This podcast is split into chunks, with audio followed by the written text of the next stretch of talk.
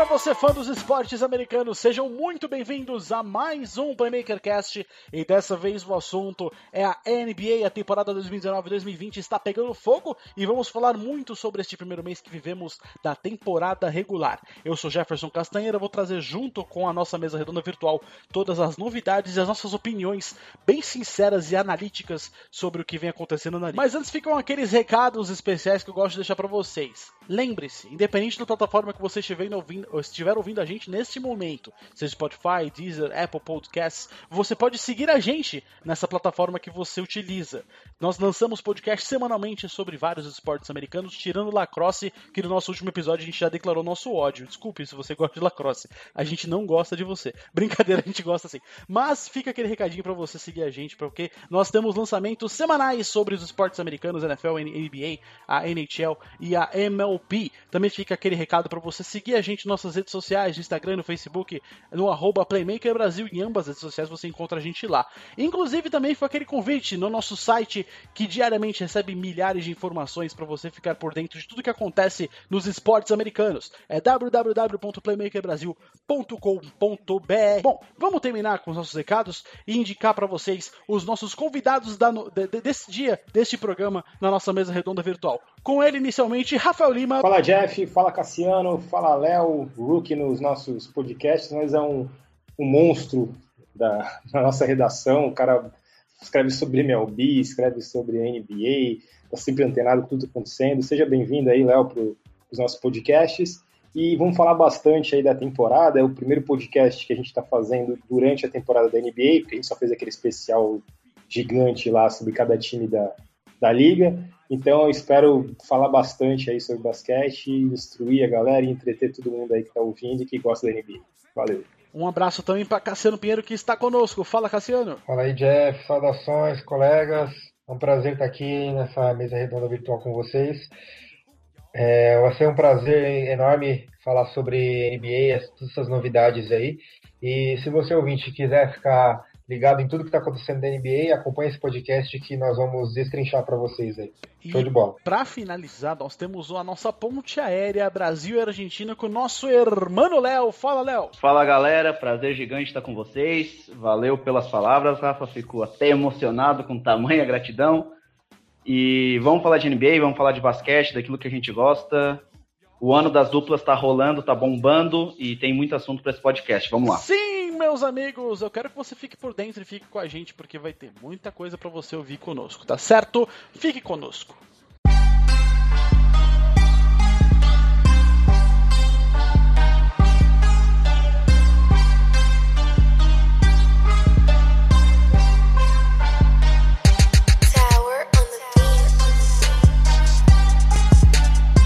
Querido Rafael Lima, para você, até o momento, quais são os destaques positivos e negativos da NBA? Cara, destaque positivo é, não é clubismo, mas destaque positivo é o Boston Celtics, cara. O time perdeu o Kyrie Irving, é, o time perdeu o Horford, o time, as pessoas é, olhavam torto para a formação desse time atual, enfim.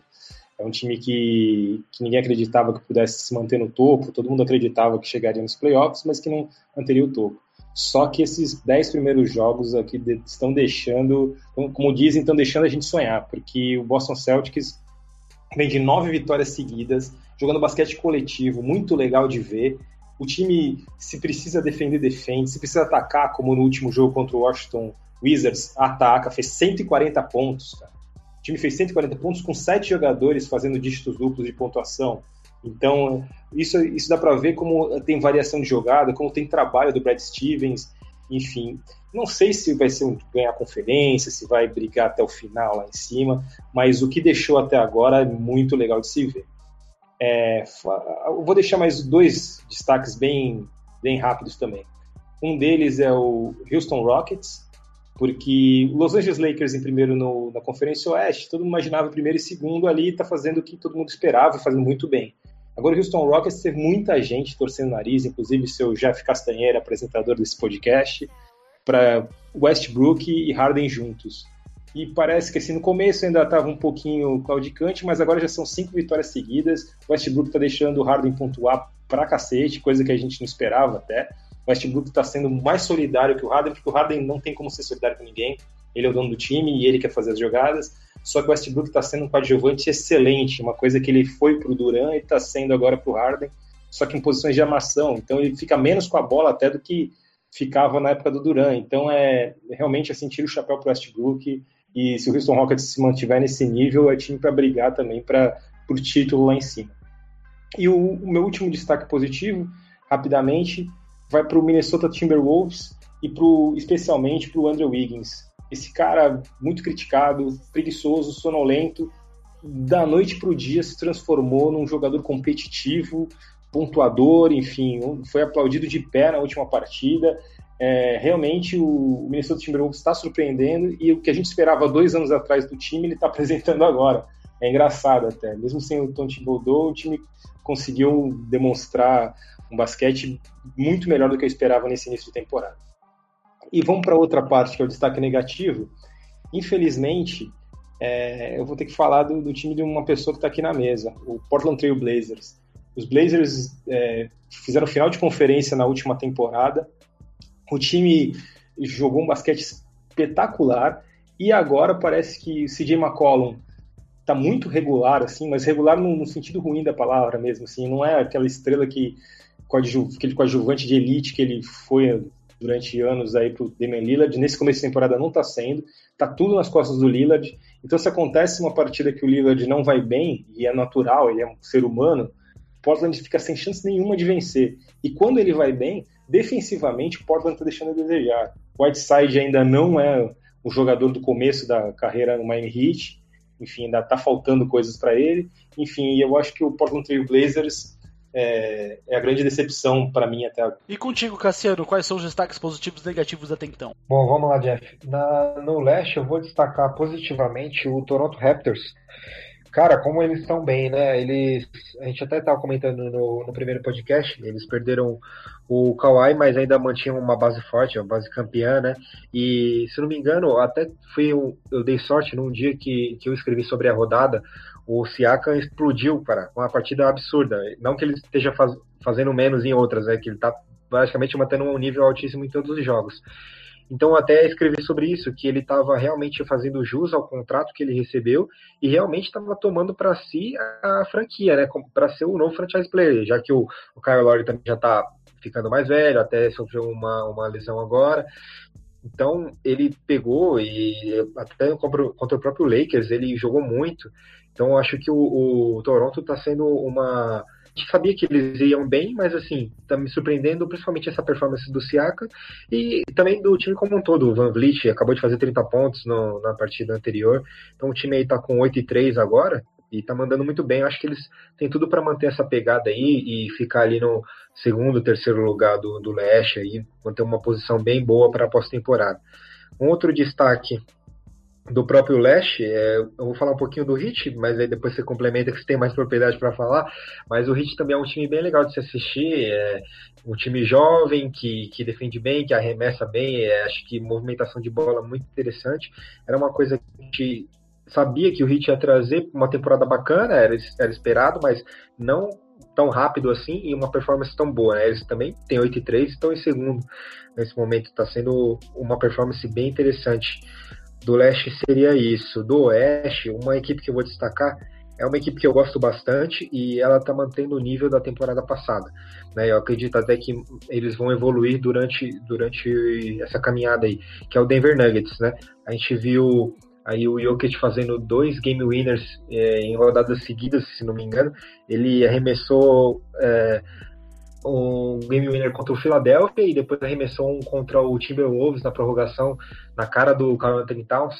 E, meu, é um cara que eu admiro bastante, eu, como a gente tinha até comentado naquele outro podcast, né?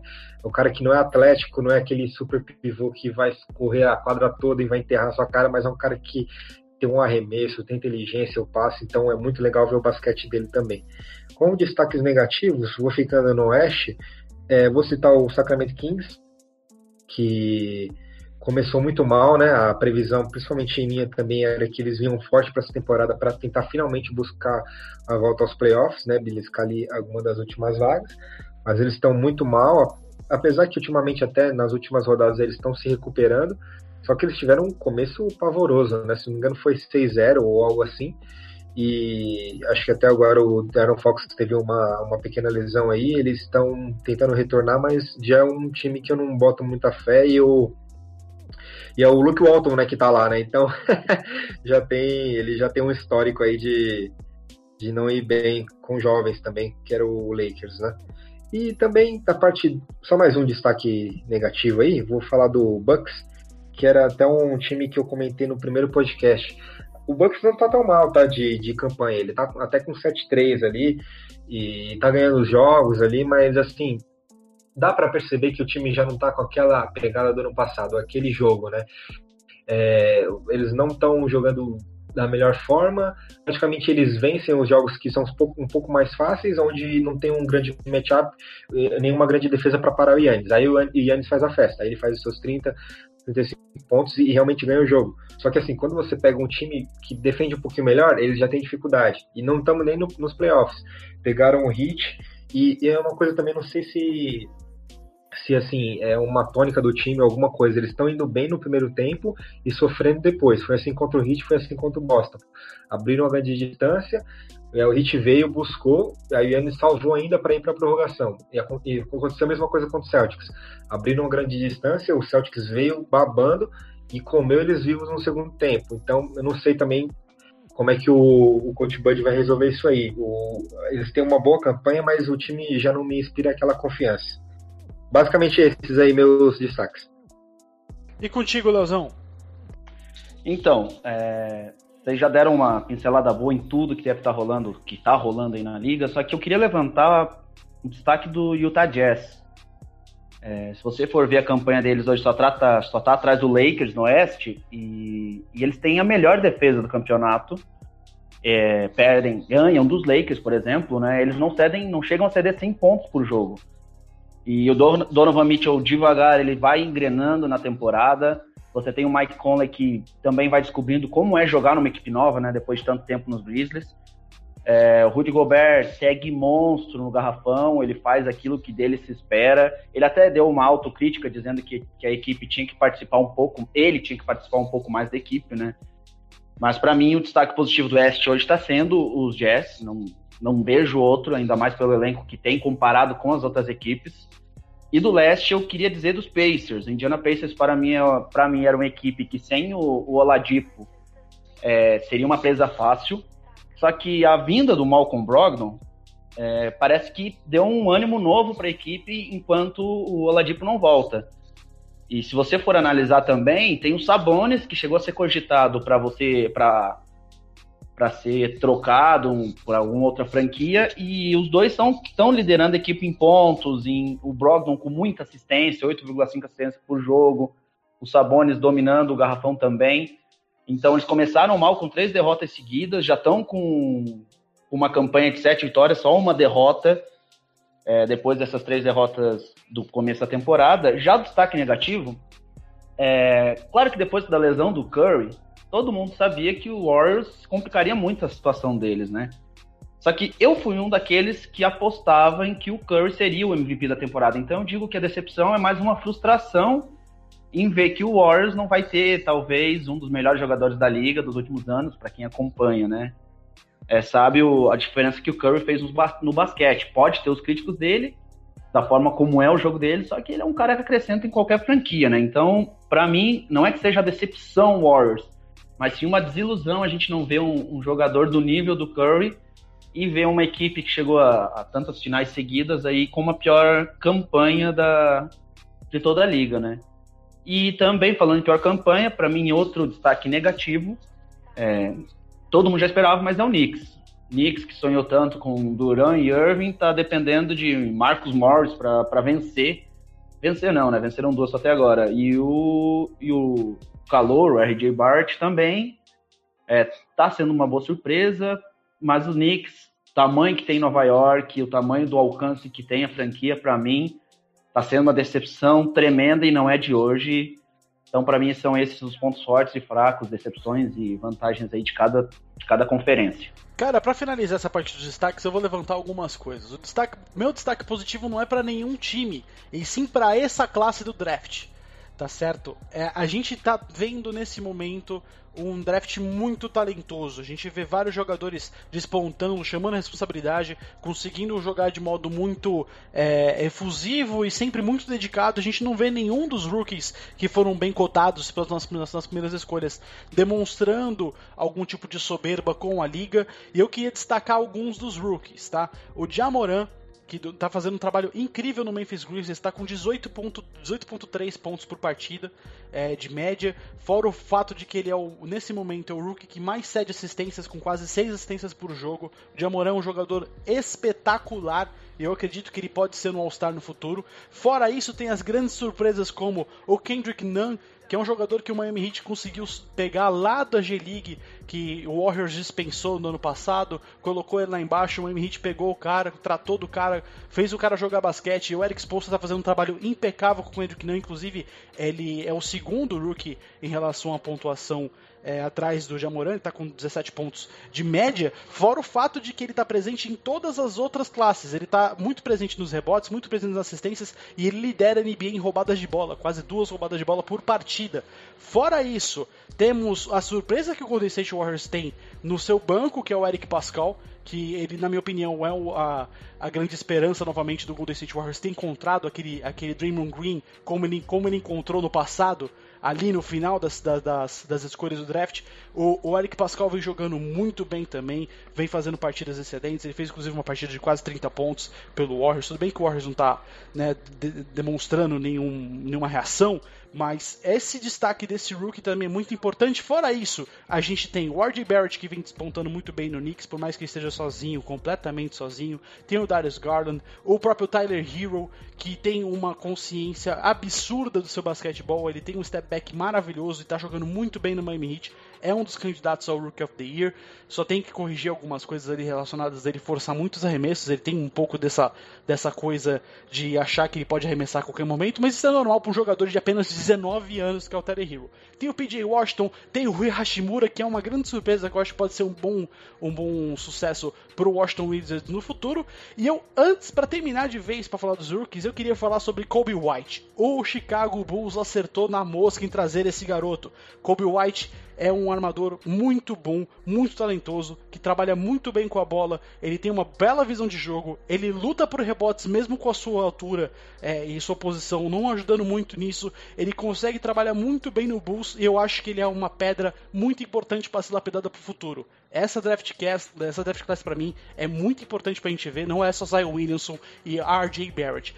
De destaque negativo, né, depois de ter falado tanto sobre os rookies, eu vou dar o meu destaque negativo para o Detroit Pistons. O Detroit Pistons eu esperava um pouco mais. Neste momento eles estão apenas na 13 terceira colocação com apenas 4 vitórias na Conferência Leste. E os Pistons não vêm despontando muito bem, tudo bem que eles vêm esperando o Blake Griffin voltar. Até agora o Blake Griffin só jogou uma partida e já fez 19 pontos. Mas parece que o time só tem o André Drummond e o Derrick Rose. O Markif Morris não vem jogando muito bem, vem cometendo faltas bestas, turnovers bestas, é um dos jogadores que mais comete turnovers da liga. E eu acho que neste momento o Detroit Pistons vem jogando muito a sua responsabilidade nos pivôs. O André Drummond é o jogador que mais tem, mais tem turnovers na, na, na Conferência Leste, com 4 turnovers por partida. Por mais que ele tenha, esteja pegando quase uma média de, de 12 rebotes defensivos apenas, que ele está fazendo 16 rebotes por, por partida de média nesse momento, é o melhor reboteiro da liga disparado. O Detroit Pistons esperava esperava um pouco mais. Principalmente do Luke Kennard, que não, eu não acredito que ele realmente não vai passar desse teto que ele já alcançou ao longo dos seus pequenos, ainda 23 anos de idade. O Langston Galloway é um jogador muito marcado é, no sentido dele ser extremamente previsível. Tony Snell, enfim, eu esperava um pouco mais desse Detroit Pistons e eu não acho que ele vai conseguir ir além do que ele está indo, deve ficar fora dos playoffs também. Bom, já que a gente falou sobre o Golden State Warriors né, como destaque negativo, a gente vai falar sobre o Warriors agora, já que eles perderam o Curry, provavelmente ele não deve voltar para a temporada, e também já estava sem o Clay Thompson, e nesse momento tem a pior campanha da NBA. Cassiano, e essa pergunta vai se estender depois para todos nós. Se você fosse o GM da franquia, o que, que você faria neste momento? Bom, vamos lá, Jeff. Se eu fosse GM, primeiro, eu não acharia que é o fim do mundo, tá? A franquia está fazendo um baita trabalho aí nos últimos, sei lá, 10 anos, né? Que também não foi só nesses últimos 5 anos que fizeram cinco finais. Teve uma transformação na franquia toda, até chegar nessa geração dourada que eles tiveram aí. Então, eu, primeiro, não, não daria como fim do mundo. Eu acho que é um ano de transição. Aconteceu um problema, né? Talvez com o Curry em quadro, o time ia brigar no playoffs, alguma coisa assim. Mas aconteceu, ele não tá mais. Então, tem que lidar com isso. É, eu acho que o time, sim, sim, os principais jogadores, é lógico que vai, vai tomar paulada, vai ficar lá embaixo. Só que eu também não faria um, um, um tank, por exemplo. Né? Eu não faria, ah, vamos perder tudo agora para tentar pegar a melhor escolha e, e colocar junto com três All-Stars aqui e formar mais uma grande dinastia. Eu acho que o time deve seguir a sua caminhada aí, tentando ganhar os jogos, tá? Tentando dar experiência para os jogadores que estão no elenco, dar uma lapidada, ver quem realmente vai produzir nessa temporada para ficar para a próxima. É, e, e, esperar a volta do, do, dos grandes astros, assim, fazer um ano mesmo de reciclagem, né? Ver o que, o que deu errado, quem pode seguir, e esperar a volta do, do Curry, do Thompson, e, e para o ano que vem sim trabalhar para voltar no topo. Os jogadores vão estar tá ali na sua melhor forma física, né? E eles vão poder vir, vir babando, né? Eu acho que não é uma terra arrasada, seria mais mesmo, acreditaria como um ano de transição, dar oportunidade para os jovens e, e ver quem realmente tem potencial continuar no time realmente quando o time for competitivo. Eu acho que vai ser no ano que vem, né? Então, basicamente, eu, eu deixaria as águas como estão, correndo, assim, né? Não faria uma grande mudança. Cara, eu acho que a situação do Golden State foi uma benção, cara, para eles, assim. É muito louco isso, porque, primeiro, eles vão deixar o D'Angelo Russell na vitrine o tempo inteiro. Vão valorizar cada vez mais o D'Angelo Russell, porque ele vai fazer mais de 30 pontos todas as partidas, praticamente. Além disso, eles têm, com Curry, sem Curry sem Thompson, eles podem recuperar os caras bem pra caramba pra voltar no que vem bem. E do jeito que eles estão indo, eles vão ficar indo das três primeiras escolhas, bem, bem provável que eles tenham das três primeiras escolhas. O draft do ano que vem vai ser outro draft sensacional. Então você imagina Thompson, Curry, Green, uma, uma escolha top e no, nesse e o D'Angelo Russell como moeda de troca. Então, assim, o Russell eles podem trocar de repente com um jogador da posição 3, algum top da posição 3, ou por algum pivô que eu acho que é a maior carência do elenco. É, além dessa questão de troca e de ter uma escolha importante, eles podem trocar essa escolha também, por exemplo, com o Detroit Pistons, que vai perder o, o André Drummond se eles não renovarem. Então, é, o André Drummond também pode entrar no time do, do Golden State na vaga, de, na vaga financeira do, do Kevin Durant, por exemplo. Enfim, então é, o Golden State eu acho que esse ano vai dar uma tranquilizada e no próximo ano vai voltar de novo sendo um dos tops da liga, sem dúvida nenhuma. Eu acho que foi esse ano sabático que vai ser excelente para o Golden State. Bom, é, é, eu concordo com você, Rafa, é, nesse momento sobre o, os Warriors, mas assim, eu faria praticamente a mesma coisa que você, só que eu colocaria o time todo é, focado, claro, no, no DeAngelo Russell para ele realmente ganhar vitrine e trocá-lo para ano que vem os Warriors tentarem ficar com duas escolhas no draft do ano que vem. Por quê? O draft do ano que vem é incrível. Tem jogadores excepcionais, pelo menos nas seis primeiras escolhas. Você que está ouvindo a gente, pesquisem sobre James Wiseman, Anthony Edwards, Lamelo Ball, que é o melhor filho do, do Lavar Ball, na minha opinião, Cole Anthony, Ozai Stewart e o Jada McDaniels. Eu vou começar pelo James Wiseman, que ele é um pivôzão e ele provavelmente vai ser a primeira escolha tá certo? Ele é basicamente o mesmo esquema do Anthony Davis. Ele é uma cópia do Anthony Davis, só que ele é de Memphis. Ele é um jogador que trabalha muito bem com os pés. Ele tem uma agilidade absurda. Ele tem um, uma tonelada de talento natural que ele tem. Ele corre, ele corre pelo, pelo, pelo ginásio parecendo aqueles, aqueles, aqueles é, servos de, na velocidade. E ele é muito rápido. E ele, uma coisa que é muito importante a gente dizer: não é gordo tá? Não está acima do peso como o Zion Williamson. Ele é um jogador magrinho, sequinho, todo trabalhado no crossfit, que come é, aquelas, aqueles rapidez com alface de manhã cedo. O menino é, é muito seco, tem nada É o oposto da gente, né, Jeff? É o oposto da gente. É o oposto da gente. O oposto da gente, o oposto da gente. Eu, eu, como praticamente um misto quente cheio de gordura de manhã cedo, depois eu reclamo porque eu tô gordo. Mas de todo modo, voltando ao assunto. Além disso, tem o Anthony Edwards, que é um ótimo alarmador, que lembra um pouquinho o Vitor Aladipo, só que é um pouco maior, inclusive. Ele, ele é muito eficiente nos três níveis ofensivos, tanto interno, tanto no perímetro, quanto na média distância. O Lamelo Ball, que é um armador que, na minha opinião, ele deve ficar entre as três primeiras escolhas. Ele lembra um pouco o basquete do Jason Williams e o, a, a, logo com ele, que deve disputar com ele a terceira escolha, o, o Cole Anthony, também um armador, e lembra muito Derrick Rose e também um. Ele, ele fisicamente lembra um pouco o Kemba Walker, só que ele é muito parecido com o Derrick Rose no sentido de ser extremamente circense. Ele tem umas, umas jogadas muito sensacionais. Eu cheguei a ver um jogo dele pela Universidade da Carolina do Norte e ele é um jogador muito rápido, ele, ele é uma máquina de pontuação. E também temos outro pivô que eu acho que o Warriors devia olhar com carinho, que é o Isaiah Stewart. O Isaiah Stewart, ele lembra um pouco a típica física do Derek Favors, só que ele é um jogador que ele é explosivo, muito explosivo. Ele é um jogador que ele pode atuar tanto na 4 como na 5 e ele é um jogador que pode jogar muito bem na área pintada, tanto é, bloqueando quanto um bom defensivo. Ele tem uma envergadura gigantesca que é, eu acho que é muito parecido com a envergadura do Rudy Gobert. Então, assim, se eu sou, se eu sou o GM do Warriors, pensava com carinho no draft do ano que vem. Tentava, claro, de deixar minhas estrelas de lado, deixava o D'Angelo Russell com o Eric Pascal jogando, porque precisa lapidar esse cara. Esse Eric Pascal é um excelente jogador e se preparar para o ano que vem. Trocar o D'Angelo Russell para uma escolha mais alta, sei lá, mandar para o Wizards, mandar para o Grizzlies, mandar para o Knicks, que devem ficar com as primeiras escolhas. Claro que tem a loteria ainda por cima disso e trabalhar nesse draft. Porque se esse draft foi bom, se o draft do ano passado foi bom também, o draft do ano que vem promete demais também. Ah, eu já fico um pouco em dúvida. É, esses dias eu me peguei pensando o que eu faria, né? Eu acho que eu joguei tanto aqueles jogos de manager, sabe? Da vida em que você é o técnico da equipe. E a minha paixão era trocar todo mundo. Eu gostava de fazer transferência, né? Eu acho que era ah, para dizer eu acertei esse cara. Eu faço isso no e... Fantasy, eu sou igual a você. É, é algo assim, Rafa. Acho que a gente se sente bem quando dá certo. O problema é que geralmente a gente erra, né? E eu mandaria o, D'Angelo Russell já, é, agora em dezembro, eu já trocaria ele, porque a gente reclama muito, inclusive ano passado, da falta de profundidade do elenco do Warriors é, no momento de lesão de algum ou outro jogador, né? E juntou agora em que os principais jogadores, o Thompson e o Curry, se machucaram. E o próprio Green ainda tá um pouco baleado, né, do dedo dele. É, eu tentaria trocar por uns dois, três jogadores, uns dois jogadores de valores, gente, só que o problema é quais, né? Quais jogadores?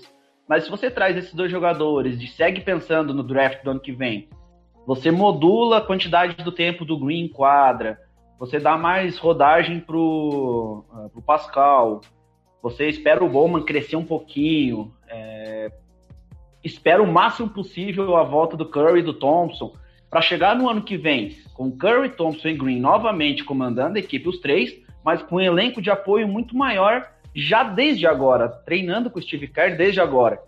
Eu vejo essa possibilidade como a melhor saída. Só que, como o Jeff agora acabou de dizer, tem muito bom jogador nesse draft desse ano que vem. Então, fica, a gente fica nessa dúvida do que fazer exatamente. Mas hoje, se eu sou o general manager é, do Golden State, eu mandaria, buscaria o, o, melhor destino, melhor destino não, né? As melhores peças na troca do, do Russell e começaria desde já um processo de uma mini reconstrução do elenco. Porque, é, por mais que seja um banco de reserva jovem, é, tem jogador ali que, que dói de assistir. Então, por isso que você precisa dar um, uma aquecida no elenco eu mandaria Russell para longe. Alguns times vêm surpreendendo, como o Miami Heat, o Minnesota Timberwolves e o Phoenix Suns. Qual deles vocês acham que tem mais potencial para seguir no topo? E essa eu vou deixar na sua mão, Léo. Qual que é a sua opinião sobre isso? Então, Jeff, é... eu tava analisando aqui também o Wolves, que, que no começo até ficou um pouquinho ali invicto, um dos poucos times invictos. A dupla Wiggins, que o Rafa citou lá no começo, uh, o Rafa não, é, foi, foi você, Rafa, que citou do Wiggins como uma uma surpresa, Deus, né? Eles e tal estão jogando demais nesse começo. Exato. É a dupla com maior pontuação hoje na liga, somado. É... A média deles está absurdo que eles estão conseguindo fazer de pontos. É... Eu lembro que na época, quando tinha o Zé Lavine ainda jogando com eles, eu pensava, nossa, esse trio vai, vai detonar, mas aí me pegou de surpresa quando trocaram pro Bulls, o Zé, e eu tô gostando do que eles estão apresentando. Só que não tem, para mim, o destaque positivo ainda é o Phoenix Suns. É, não que o hit não tenha sido, você tem os bons nomes, como você mesmo disse, Jeff Kendrick, que não está sendo é, tendo uma temporada dos sonhos até agora. O Adebayo está mostrando que tem tudo para ser um, um All-Star dominante na posição. Só que o Suns, ele está fazendo jogo duro, não importa a equipe, ele está jogando para cima. É, você tem o Rick Rubio, que foi o MVP agora do último Mundial, jogando fino da bola. Eu acho que está no melhor momento da carreira dele, está muito maduro. É, o Devin Booker ainda, eu vejo que ele precisa dar um passo a mais. E se ele desse passo a mais, ajuda muito ainda na franquia. E sem contar o DeAndre Ayton, que deve tá, vai voltar aí com. Tem mais o que? Uns 10, 15 jogos de suspensão para voltar. E vai agregar muito, porque o seu substituto, Aaron Baines, tem jogado legal também. Só que ter um nome do porte do Andrew Ayton ali no garrafão é, descontrola qualquer equipe, né? Mas, como eu disse, não desfazendo do Hit nem do Wolves, que tem apresentado bom serviço até agora, para mim, o Phoenix Suns, contando com quem ele já enfrentou e, e, a dificuldade que ele impôs às equipes, mesmo perdendo, inclusive contra os Lakers agora há poucos dias, mostram que ele tem. O futuro está chegando para Lakers, para o Suns, está chegando em Phoenix agora. Eu aposto que eles vão se manter no mínimo aí com uma quinta vaga, sexta, para a gente não ser muito pessimista. Cara, eu acho você muito otimista, Léo. Caraca, eu te achei um cara mais otimista do mundo, mas respeito.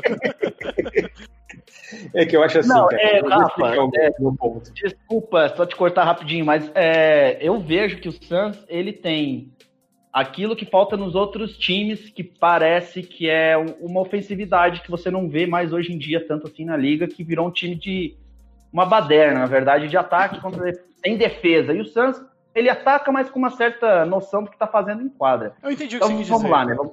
Não, isso eu concordo. Mas eu acho assim, cara, eu acho que por estar na Conferência Oeste, eu acho que se eles conseguirem ir para os playoffs, cara, eles têm que ir para Aparecida do Norte, o elenco inteiro Aparecida do Norte, rezar lá, ajoelhado, enfim. De joelho. De joelho. Tem que ir de, Fê... tem que ir de Fênix até Aparecida do Norte. Na rota dos Romeiros. É isso aí. Cara, e agradecer minha previsão, né? Exatamente, não, cara. Você vai, você tem, a gente tem que mandar uma passagem para você aí para da Argentina para vir para Aparecida do Norte junto com o elenco do Suns, braço dado com o Rick Rubio. Ah, não, o Rick Rubio saiu. Não, não, tá aí, Brasil não, tá, tá, aí, tá, aí, tá, aí, tá, saiu, tá, do, saiu tá, do, tá jogando muito. É verdade. É, enfim, o, porque o Phoenix Suns assim tá jogando realmente tá jogando muito bem, tá fazendo um jogo duro com todo mundo mas a conferência que ele se encontra, cara, acho muito difícil o Phoenix Suns classificar, cara. Eu acho que Portland Trail Blazers não vai ficar na posição que está. Portland vai crescer, tenho certeza que vai crescer. Assim, não tem como ficar lá. Os Spurs também, o Pop é um gênio de classificar o time para os playoffs. Enfim, então é difícil sobrar uma vaguinha para o Phoenix, embora o Phoenix realmente esteja sendo um time surpreendente, ainda mais sem o Aiton por tanto, por tanto tempo e parece que não mudou nada, porque o Aaron Baines entrou muito bem no time, parece que jogava no Suns há anos e o time funcionou. Indo para a pergunta do Jeff, para mim o Miami Heat é a grande surpresa e é um time de grande futuro. Eu acho que o Miami Heat, é, acho não, eu posso cravar aqui que o Miami vai se classificar. O Jim Butler está sendo um líder na melhor percepção da palavra, assim, é, ele que sempre foi um cara egoísta, ele está conseguindo jogar, fazer os pontos dele, mas também fazer a molecada jogar. Eu acho que o, o time, o casamento do, do, Butler com o time foi espetacular. A molecada tá voando. É, nessa temporada não vai brigar por título de conferência, nada disso, mas já chegando nos playoffs já vai ser bacana, ganhando os dois jogos nos playoffs, enfim, vai ser legal.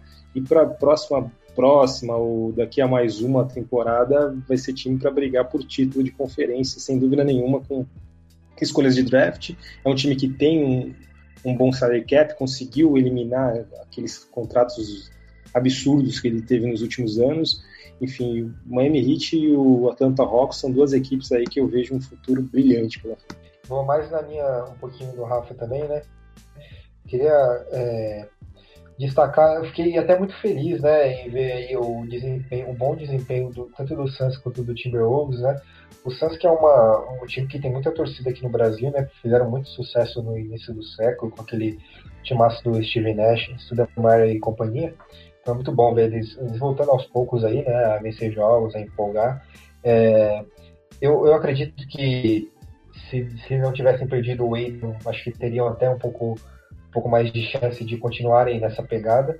mas eu acho que é, é, muito início de temporada e as coisas vão voltando para os lugares. Né? Eu não acho que eles vão fazer temporadas horríveis como fizeram no, nos últimos anos, mas eu acho também que ainda não, não é esse ano que vai ter uma evolução tão grande. Mas estou gostando de ver eles brigando, brigando, batendo de frente com todo mundo.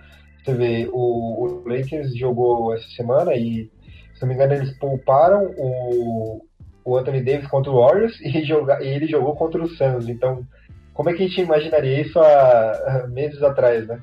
Exatamente. Então, como a NBA muda, né? É muito dinâmica. Né? Então, hoje o Suns, ele, ele requer que os adversários joguem com as estrelas para poder ganhar deles, porque senão sabe que podem perder mesmo, né?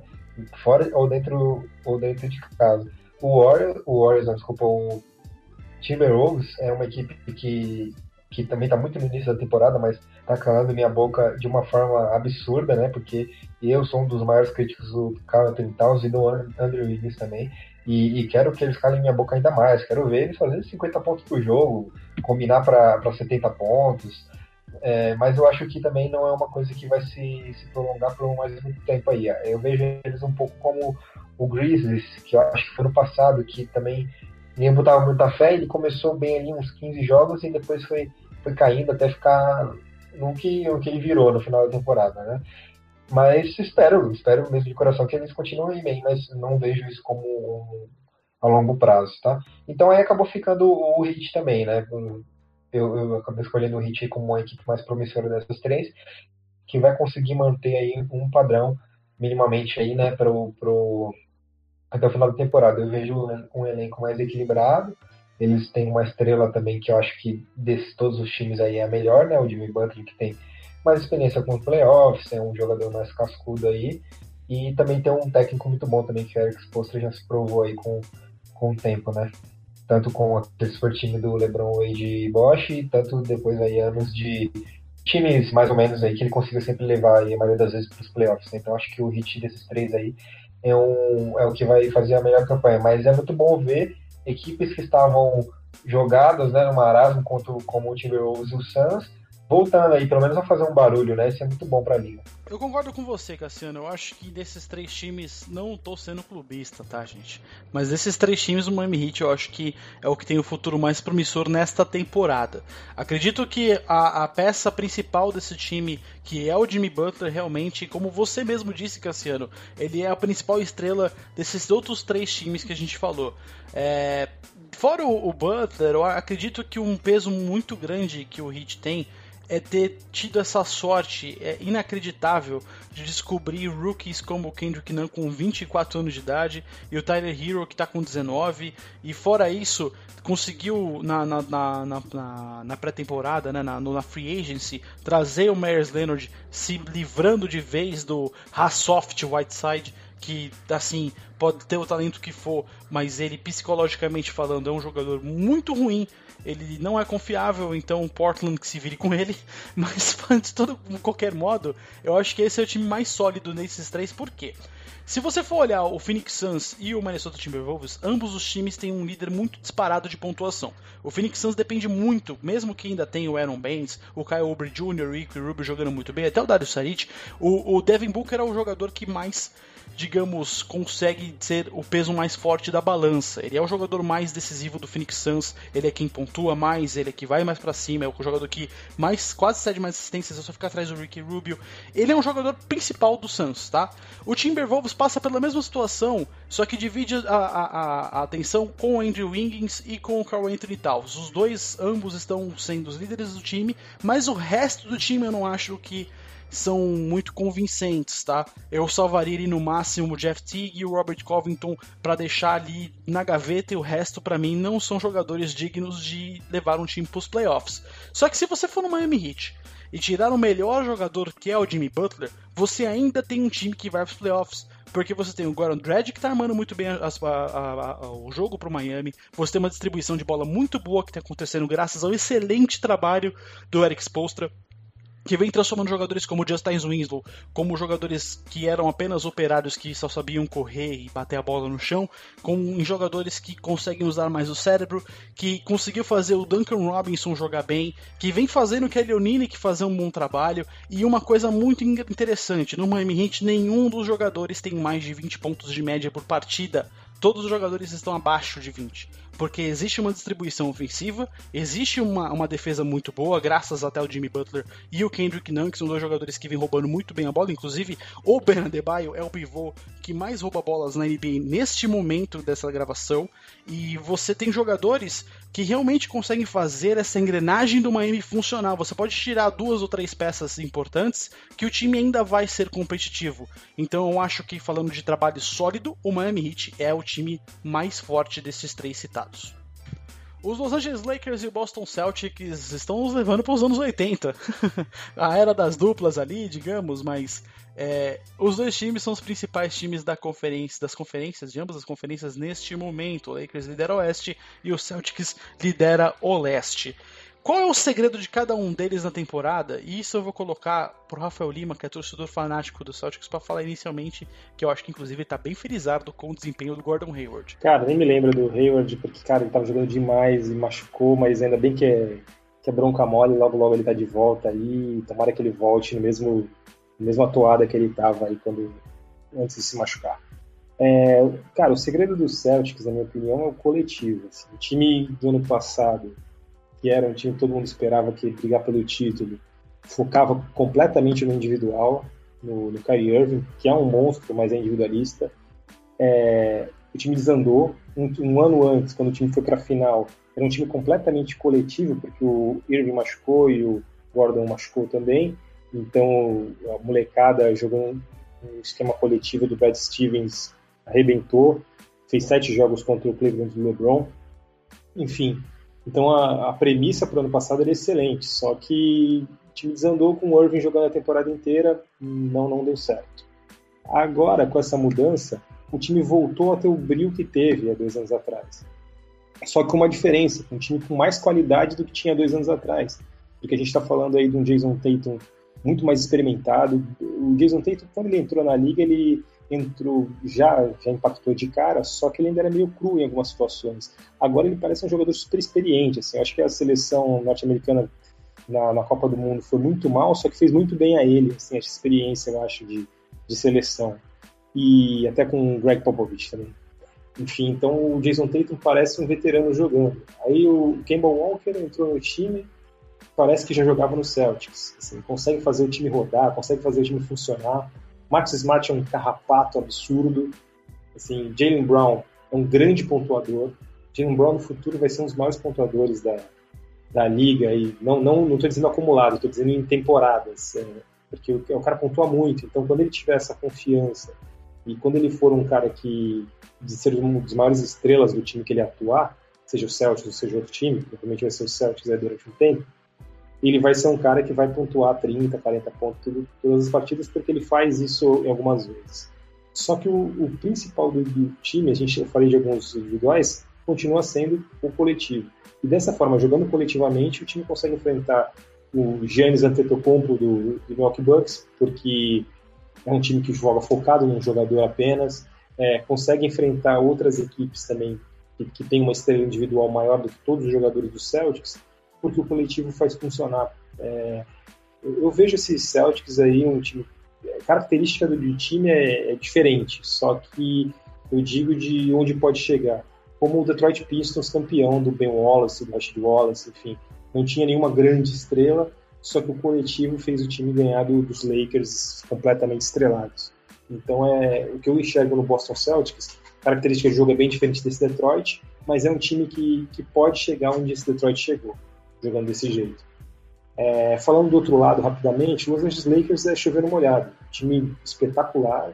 LeBron e Davis juntos é, parece até brincadeira, né? Assim, acho que se você tentar colocar, tentasse no NBA 2K do ano passado, tentasse trazer o Davis para jogar junto com o LeBron nos Lakers, ia ser muito difícil de conseguir, a máquina não ia deixar. Enfim, os Lakers conseguiram trazer ele, conseguiram ainda é, fazer um grande trabalho na, na pré-temporada, trazendo Green, trazendo é, o Avery Bradley, que está longe do auge da carreira, mas ainda também é um bom marcador e é bom arremessador de fora. É, perderam o Cousins, o Howard, ou mal ou bem, consegue funcionar bem né, na equipe, enfim. Então é um time muito estrelado, é, tem um estilo de jogo diferente do Boston Celtics, mas é tão eficiente quanto. E o principal desse time é que o LeBron mudou a característica mais uma vez. Assim, o cara é um camaleão continuando um top, porque agora ele é um armador. Assim, até quando joga o Rondo, ele também era, continua armando o jogo. Enfim, e ele é um, ele é um cara que, que conseguiu entender a sua, sua limitação da idade e tá jogando só na boa, e tá fazendo o Anthony Davis jogar demais, ele tá abrindo espaço para os outros arremessadores de três que são muito bons do time. Enfim, LeBron James, é, cada ano que passa, continua no topo e, e o cara merece aí tudo que, todas essas hype que é em cima dele durante anos, porque realmente é um monstro e ele é o segredo do, dos Lakers junto com o Anthony Davis. Ah, Para falar desses dois times, do Celtics e do Lakers, é, você bem lembrou, né, Jeff? É como se você voltasse na história da liga. E como eu não sou torcedor de nenhum dos dois, você fica com aquela aquela inveja, né? Pô, por que, por, por que, que não é o meu time que tá lá em cima? Mas eles trabalharam para isso. Os Lakers viveram anos sombrios no, nas últimas temporadas. Mesmo com o LeBron na temporada passada, bem que ele se machucou, né? Não deu em nada. E com a chegada do Anthony Davis, é como se, se tudo tivesse renascido lá por Los Angeles. Só que ao mesmo tempo em que eu acho que esse time vai muito longe com essa dupla sensacional, eu vejo essa, a dependência da dupla. O, o, o, Rafa até citou que tem outros nomes, né? Tem o Bradley, tem o Howard, é, tem os caras do banco que são criticados, o Cadel Pop, o Caruso, mas que são bons marcadores, também podem não chutar tão bem. Só que eu ainda vejo tem uma debilidade nesse time, essa, esse protagonismo demasiado em cima dos dois, é muito protagonismo para cima deles. E, e, o LeBron, mas mesmo assim, o LeBron é fora de série, você consegue ver que ele ele se reinventou mesmo. Você fica esperando, ah, hoje ele vai fazer 30, 40, 50 pontos. Não, você olha que a, ele faz mais assistências, né? O líder em assistências da temporada. Eu vejo os Lakers muito favoritos, pelo que tem apresentado hoje, para ganhar a, a Conferência Oeste, mas na hora lá do pega para capado, vamos ver, eu sinto falta do elenco de apoio. Pode passar aquilo que passou com os Warriors. É, dar uma lesãozinha, não estou torcendo para isso longe, né? É, se bem que o Kuzma voltou agora, está sendo um, uma peça importante. Mas vamos, vamos esperar um pouco mais para ver se se consolida bem mesmo a equipe como um todo, né? E pelo Celtics é de tirar o chapéu que o Brad Stevens faz. É incrível como ele consegue manejar esse elenco.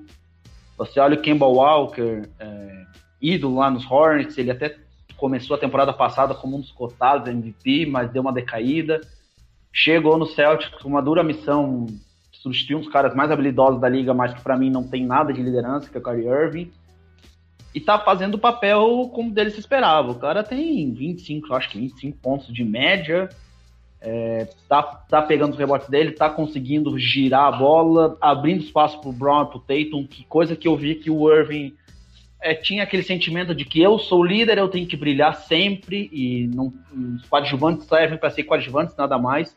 Já o Kemba ele tem esse papel um pouco mais altruísta. E o Brad Steven faz uma rodagem gigante. É, vai sentir falta do Gordon Hayward, estava jogando muito. A lesão dele ainda não saiu o tempo de recuperação, acho que quanto tempo vai ficar, Seis mas semanas. é uma lesão. Seis semanas. Seis semanas? Rapidinho. Então, rapidinho, vai, vai dar tempo, a equipe vai estar tá no topo, vai estar tá brigando. Para mim, briga por, por título do leste. Mas, de qualquer forma, eu também vejo a mesma debilidade que os Lakers se os Lakers dependem muito de LeBron e Anthony Davis, e com razão, tem que depender deles, são os melhores jogadores, a coletividade dos Celtics pode ter um teto. Pode chegar um momento na liga em que as equipes estudam e vão saber, posso, posso fazer isso, posso fazer aquilo, é, porque não vai ter um jogador tão decisivo, falta aí do Walker, o Kemba Walker tá jogando muito, mas dá mais um pouco de, de, de decisão na equipe, mas com Tatum e Brown na equipe, eu não, não, não deixaria os dois sair por nada da, da franquia. É o futuro da, da franquia, tá muito boas mãos, mas ao mesmo tempo que a coletividade, para mim, é o ponto forte, pode ser o ponto fraco. Assim como eu vejo que o estrelismo dos Lakers é o ponto forte, para mim também pode ser um ponto fraco. A questão, cara, só rapidinho, é que os Celtics, eles têm quatro jogadores que são muito bons pontuadores, assim, são caras e eh, falando do coletivo que defende bem, esses quatro, assim, saiu agora o Gordon Hayward, o time acabou de fazer 140 pontos no Washington Wizards. enfim, porque os outros, tem os outros três, que são o Brown, o, o Kemba e o, e o Tatum.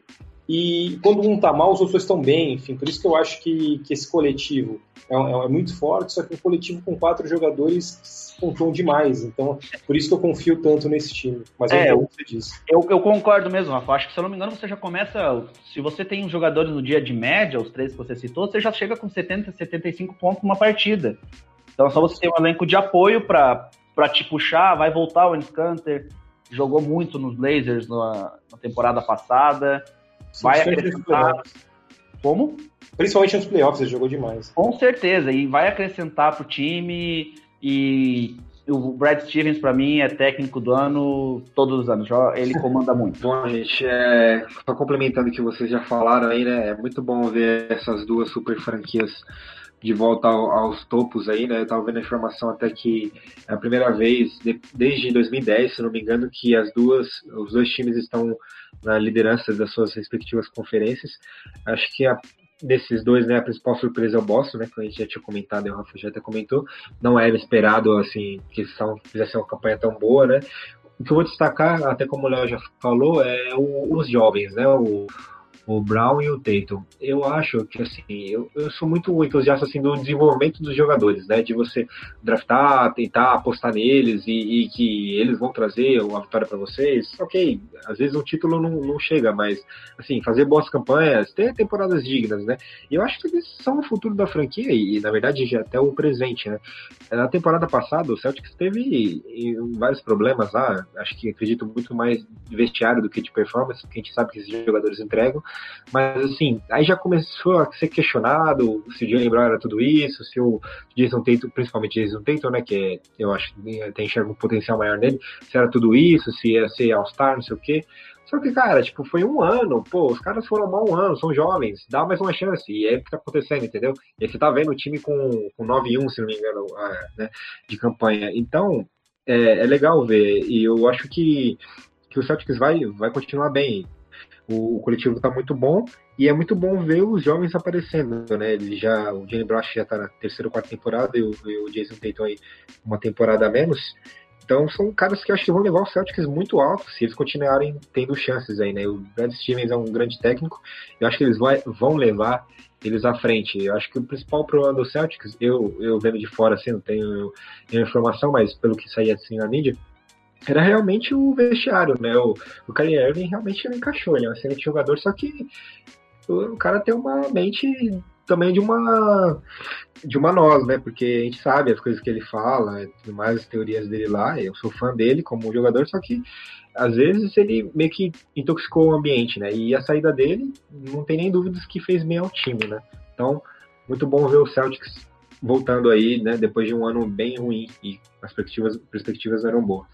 Na parte do Lakers, é, é, me surpreendeu também, de uma forma menor, mas também me surpreendeu. Eu achei que os Lakers iam começar é, meio cambaleando ali, porque ainda não tinha um entrosamento, é um time totalmente novo. Achei que eles iam, por exemplo, em 10 jogos, vencer 6 e perder 4, alguma coisa desse tipo. Mas não, eles estão também a todo vapor, praticamente perderam duas partidas aí, né? Mas está é, sendo muito legal que dá para ver o complemento, né? um dia o, o LeBron brilha, no outro dia o, o Anthony brilha e quando, e quando é um adversário forte, os dois se unem e conseguem vencer na, na, maioria dos jogos até aqui, né? Então tá sendo muito bacana. O LeBron tá me surpreendendo mais uma vez. Eu achei que ele né, já ia começar não muito bem, baixa por causa da idade, mas como vocês já falaram, ele se reinventou, tá muito mais assistente, muito mais jogador passador, né? Até até demais em alguns momentos, né?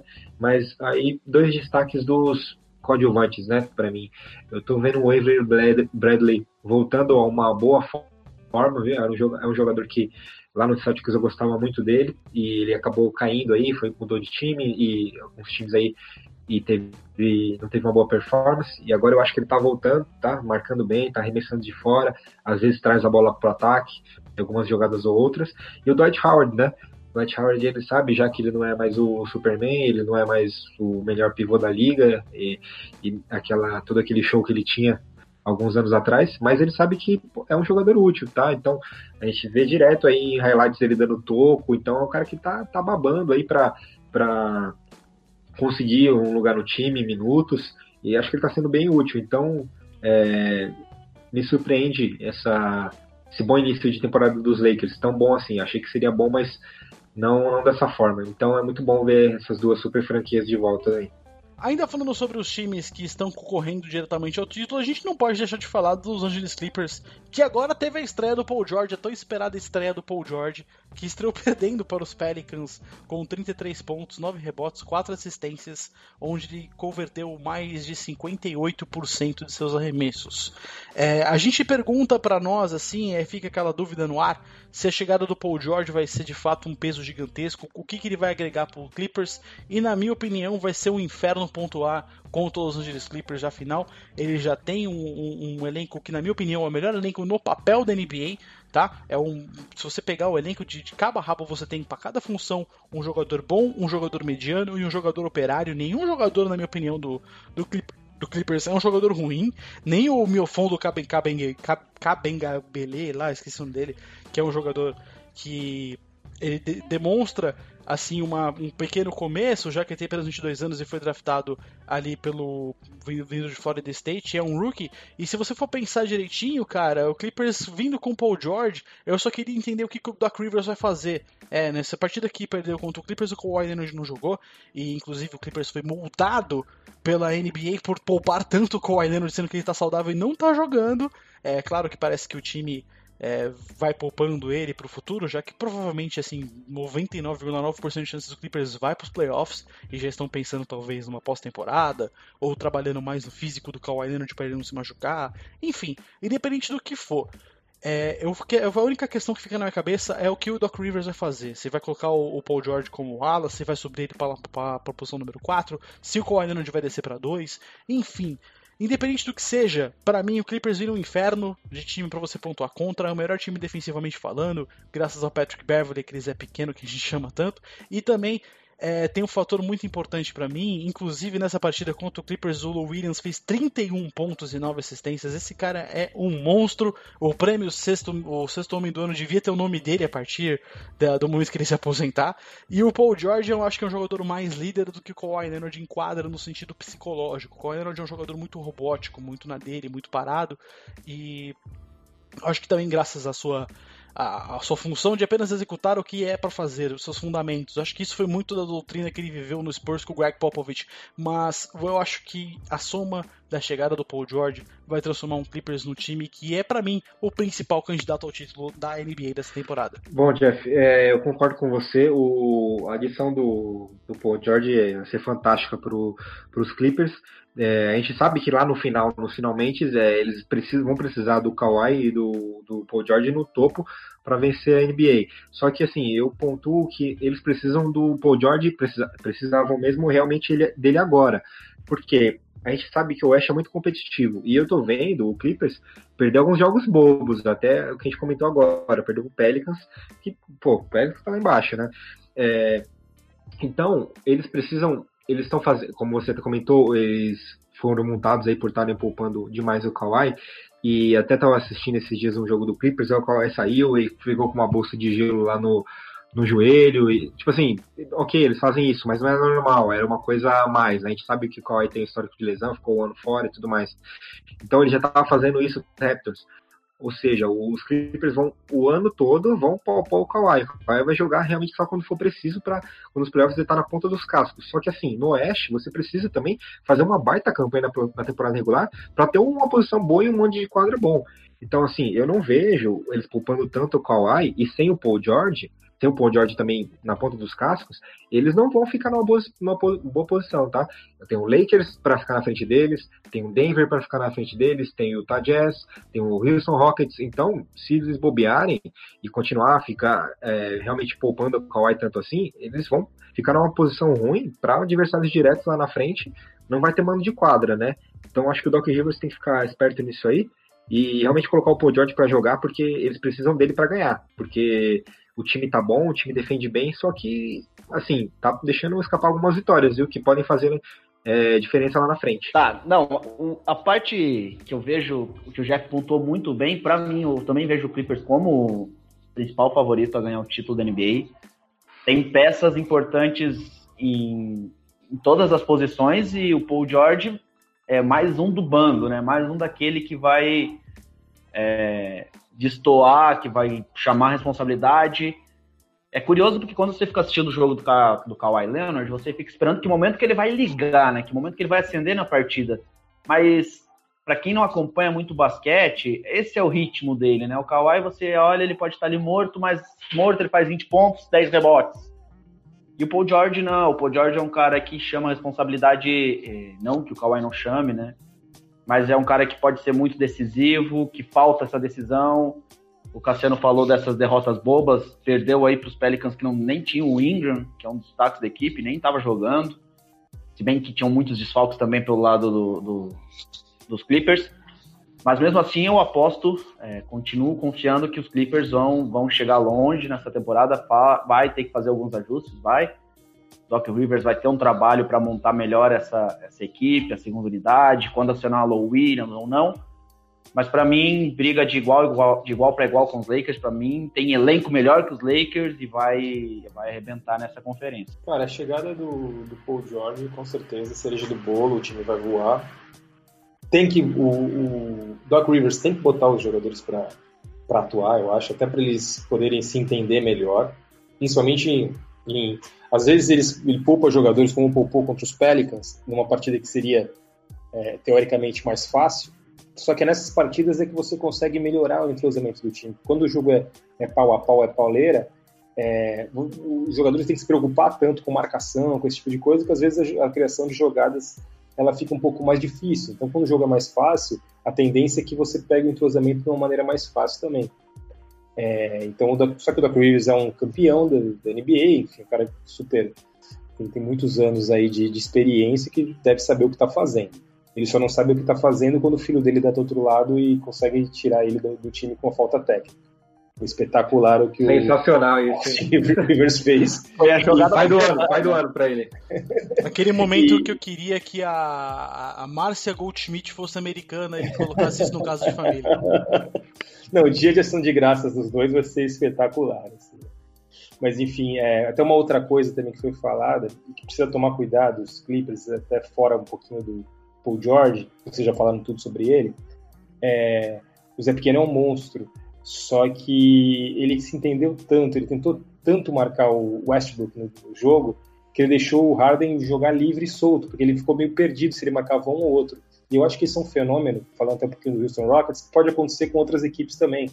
Porque o, os dois na armação, tanto o Harden quanto o Westbrook, é, saindo com a bola, o armador adversário, ou de repente o jogador da posição 2 adversário tá, vai marcar um deles, acaba não sabendo quem vai sair com a bola uma hora, então isso sempre causa um desconforto na marcação adversária. Eu acho que o Houston Rockets causou esse desconforto na marcação fortíssima dos, dos Clippers, e se, se mantiver desse jeito, seria um, uma, uma disputa de playoffs muito difícil, muito intrigante, essa dos Rockets contra os, contra os Clippers.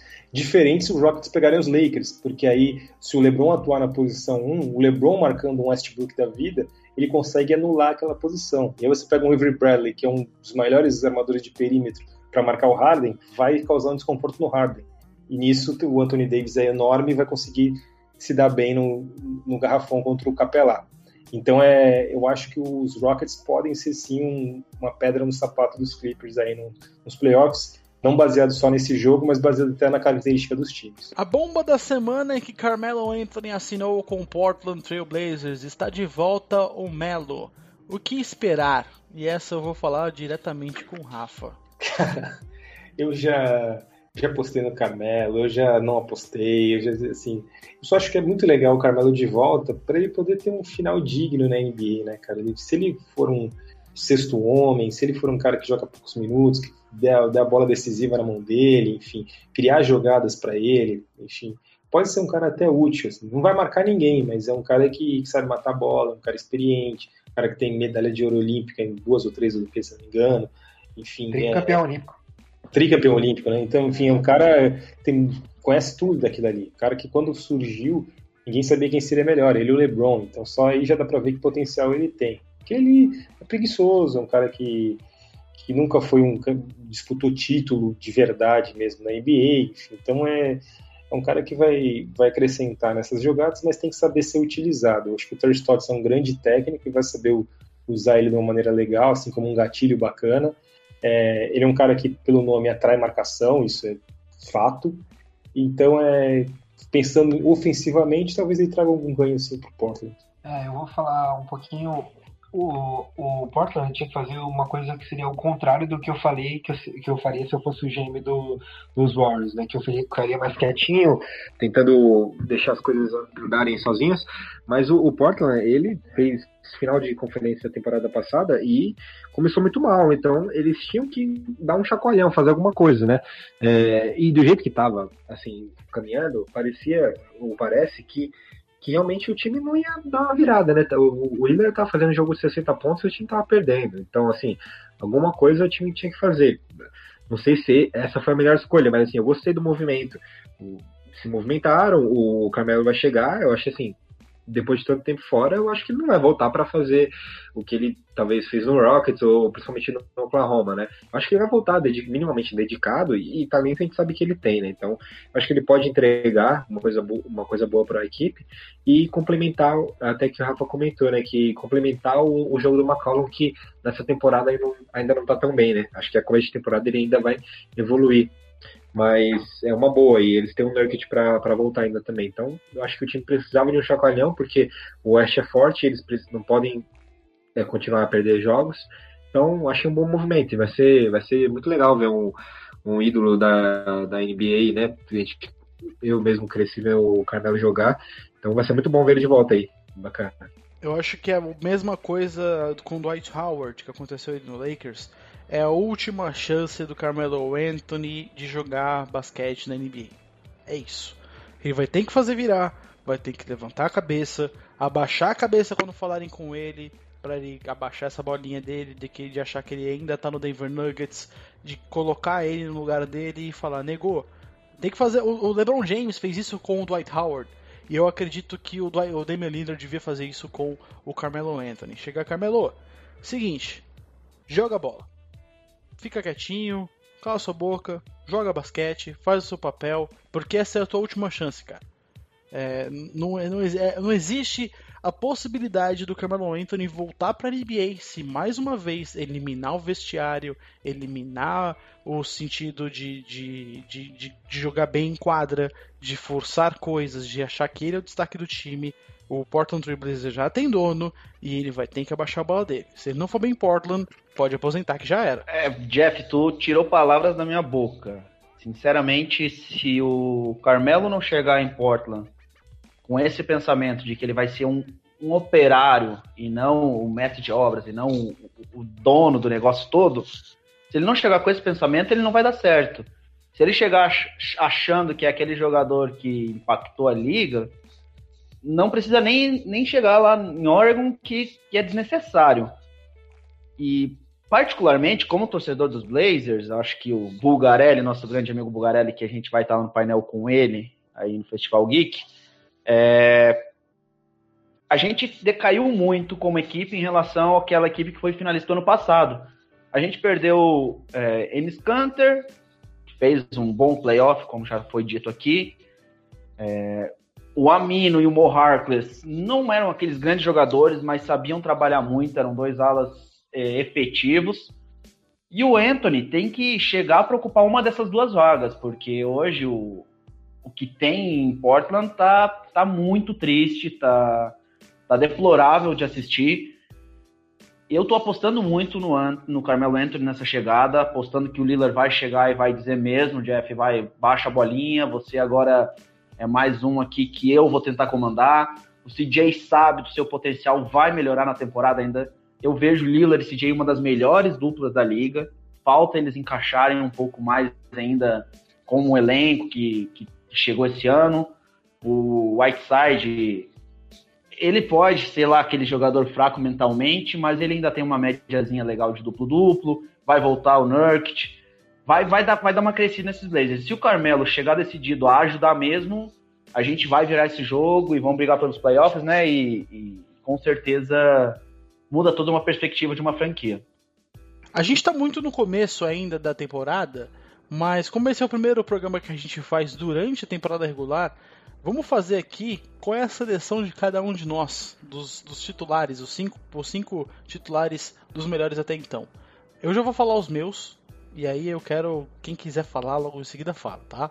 Eu não quero ser criticado aqui, tá bom? pra mim, a minha seleção é Trey Young, Luca Doncic, LeBron James, Anthony Davis e André Drummond. Joguei a bomba. Já vou soltar a minha então, né? Que eu também acho que vou causar polêmica. É... Vou de Harden, LeBron, Giannis, o Greek Fick, aí o Grego, é, o Siakam e de pivô eu vou botar o Carl Anthony Towns. Para mim ele está sendo uh, tendo uma das melhores temporadas dele. Então essa é a minha polêmica do dia, Carl Anthony Towns na minha seleção até o momento. Primeiro, galera, o LeBron, eles vão colocar ele como armador, eu vou colocar como ala ou coloco onde eu quiser? Eu coloquei ele como ala porque na, na folha do Lakers ele tá jogando como ala, ele não tá registrado como armador. É. Eu é, coloquei ele de armador porque para mim ele tá jogando de armador. Não, então o LeBron é meu, eu faço o que eu quiser com ele, é isso? É, é basicamente, basicamente. Coringa. É o Lebrão, ladrão de coração. É isso. Então, assim, ladrão de posição. Ladrão, ladrão de posição, boa. Eu ia colocar ele de, de ala, mas aí, já que abriu essa premissa para colocar de armador, infelizmente eu vou tirar o Trae Young do meu time e o Trae Young, puta, tava com ele anotado aqui. Mas enfim, já que eu posso colocar o LeBron de armador, eu vou fazer isso. Porque aí entra o Harden na, na posição 2, o, aí eu vou fazer o, o Luca Doncic jogar na posição 3. Eu faço essa brincadeira aí dele com o LeBron. Enfim. E na posição 4 vai ser o Giannis Antetokounmpo, sem dúvida nenhuma. Embora o Davis esteja jogando muito, eu ainda sou mais o Antetokounmpo.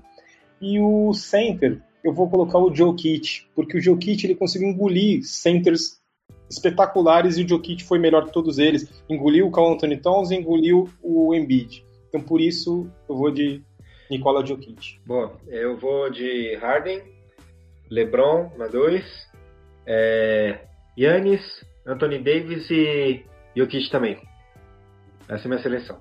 A gente foi bem diversificado, né? A gente não, não a gente deu uma ampliada boa. Eu fui coloquei segundanistas como o Young e o coloquei LeBron James, Anthony Davis e Drummond, vocês também, excelente, muito bem.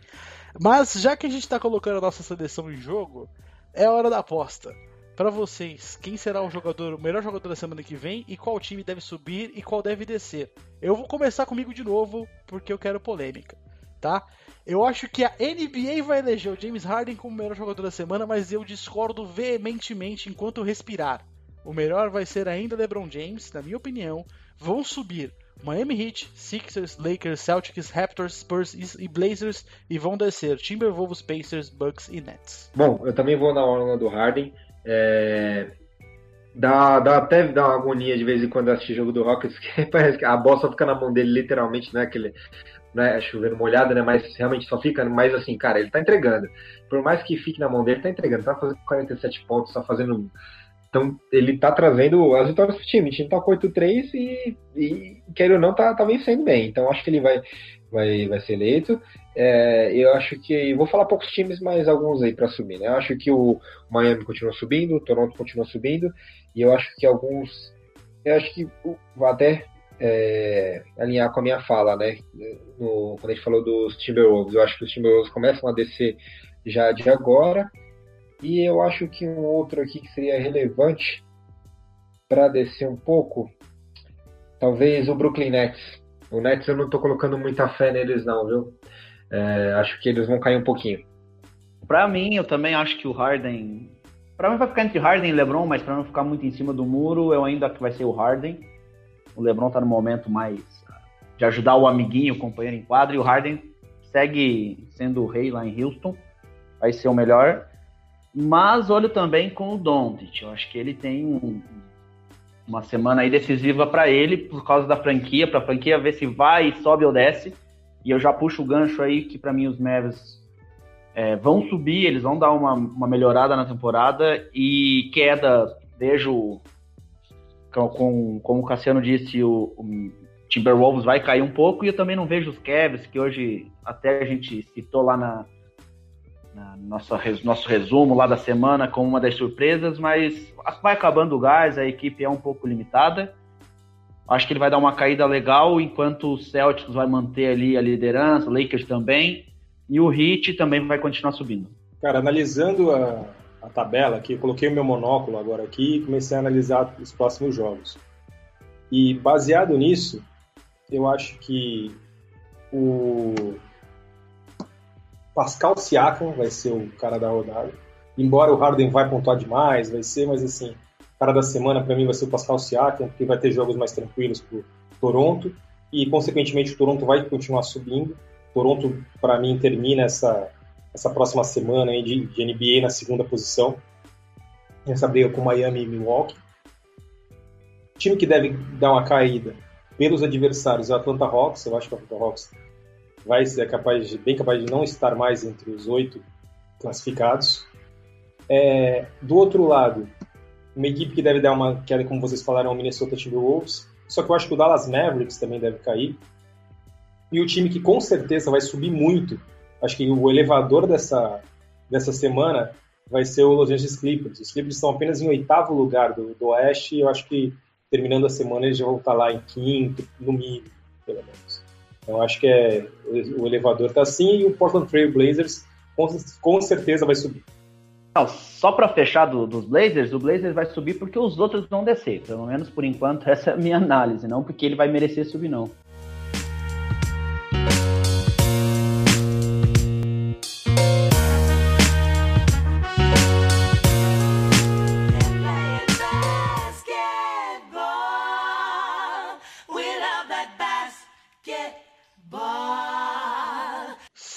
Amigos, se você ouviu até aqui, foi porque você ouviu até o final. A gente agradece a sua paciência, a sua audiência e fica aquele recadinho mais uma vez para você seguir a gente onde quer que você esteja nos ouvindo, independente da plataforma que você esteja, seja Spotify, Deezer, Apple Podcasts, nós estamos disponíveis em mais de 10 plataformas no mundo inteiro. Se você for para a Coreia do Norte, dá para você ouvir Playmaker Brasil por lá. De todo modo, a gente agradece muito a sua audiência e também eu vou agradecer a nossa mesa redonda virtual por fazer parte desse podcast. Muito obrigado, Rafa. Então, galera, foi muito bom aí esse papo. A gente falou bastante sobre a temporada, acho que a gente secou a temporada, falando de, das principais equipes, de tudo que aconteceu. Acho que foi muita informação, foi bem legal bater esse papo com vocês. Espero que quem esteja ouvindo tenha curtido também. É, esses podcasts vão ser semanal, semanais, então a gente vai poder falar mais do que aconteceu em si na semana e não do mês inteiro como fizemos agora. E, e, foi bem bacana, espero que todo mundo goste. Se você gostou, indica para o amigo, o NBA está crescendo. Vamos, vamos trazer mais gente aí para a NBA, vamos trazer mais gente aí para curtir a Playmaker também. Valeu, galera. Aquele abraço pro Caceiro Pinheiro. Valeu, Jeff, valeu, Rafa, valeu, Léo. Obrigado especial para você, ouvinte, por ter chegado até aqui. É, como eu como sempre gosto de dizer, né, nos mande feedbacks aí, pô, gostei disso, acho que deveria falar mais daquilo, queria ouvir falar mais disso. Manda pra gente aí que a gente vai ouvir com carinho e, e falar para vocês. A gente é bem, bem interativo nesse sentido, né? Estamos, estamos bem abertos às sugestões. E é um prazer falar de basquete, né? Da melhor liga do mundo. Tá muito bacana, então não deixem de acompanhar a NBA. Uma das temporadas aí está prometendo ser uma das melhores nas últimas, últimas décadas aí, muito competitivo. Então, qualquer jogo, se eu for parar para assistir, vai ser um jogo bom. Então é isso aí. Foco na NBA e vamos para frente que esse é só o começo. Valeu, galera. E para finalizar, um abracito para o hermanito Leozito. Valeu, Jeff. Muitas graças, Jeff, Rafa, Cassiano. Foi sensacional participar do podcast com vocês. A gente faz, todos nós, redatores da Playmaker, seja qual, qual for o esporte que a gente cobre, a gente faz de todo o coração, a gente se esforça para trazer para você, ouvinte, a melhor informação possível com uma análise impecável de todos os esportes, MLB, NBA, NHL, NFL. A gente se esforça muito e sua participação é muito importante para a gente. E quero agradecer mesmo é, por ter participado desse podcast. Estou muito feliz. E um abraço, até a próxima. Valeu! Jeff, antes de terminar, eu só queria dizer uma coisa. Até duas. Gol, Gol Chesapeake Bayhawks, meu time de lacrosse. é isso. meu Deus, isso vai ser nossa piada pra Agora sempre. não falta nada, hein? Agora, cara, essa vai ser nossa piada pra sempre dos nossos podcasts. Hein? Inclusive, fica aquela dica novamente. Se você ouviu o último podcast sobre NFL, que a gente também falou sobre NHL, acessa o site da Major League Lacrosse. é um site maravilhoso feito no HTML de 1998, produzido no Internet Explorer, tá certo? Eu vou sempre, eu vou sempre trazer pitadinhas de lacrosse nos próximos Vamos programas falar aí. de lacrosse. Aguardem. Isso, vamos brincar. Que a gente sempre fala que a gente fala sobre todos os esportes americanos e lacrosse a gente não fala. Vamos se inteirar em lacrosse. É um esporte doido onde. Pílulas caras- de lacrosse. Hã? Pílulas de lacrosse. Pílulas, Pílulas de de lacrosse. lacrosse. Não, Vamos ah, e se for pílulas de lacrosse, eu vou colocar o som de trilha de jazz clássico, porque é um esporte muito elitista. É o esporte Ou mais American elitista Pie. do mundo. É, American Pie. Sabe? Então eu vou colocar a, a- a- a tons de vinho, porque é um esporte muito elitista e muito merda. Mas enfim, E, e a gente- nessa hora o ouvinte tem que estar tomando um chá. isso. É obrigatório que você pare o trânsito, você pare numa posta de Starbucks e peça o café mais caro que tiver, liga num som ali de, de jazz e manda ver. É, inclusive, se você não sabe o que é lacrosse, eu peguei a definição pra você ouvinte. Lacrosse é um esporte de equipe jogado com um taco de lacrosse que parece um cabo de vassoura com a ponta, com uma redinha de, de limpar a piscina, que você usa na cabeça os capacetes e você tem que carregar, passar e atirar uma bola pro gol. Só que o gol é estranho, o campo parece de futebol americano, só que dentro de uma quadra que cabe três pessoas no máximo, e não tem muito contato físico, e é uma coisa assim. Horrorosa. Não procura, não, já defini pra você. Mas Se não enfim, fosse pelo contato físico, era um quadribol da vida. era um quadribol, só que em vez com a vassoura e é, colocada embaixo, é uma vassoura que eles levantam ali com uma rede. É um esporte muito esquisito, cara. É muito estranho. Mas de toda forma, agradecemos a sua paciência, sua audiência. Muito obrigado, caro ouvinte, por ouvir até aqui. E lembre-se: se espirrar, saúde.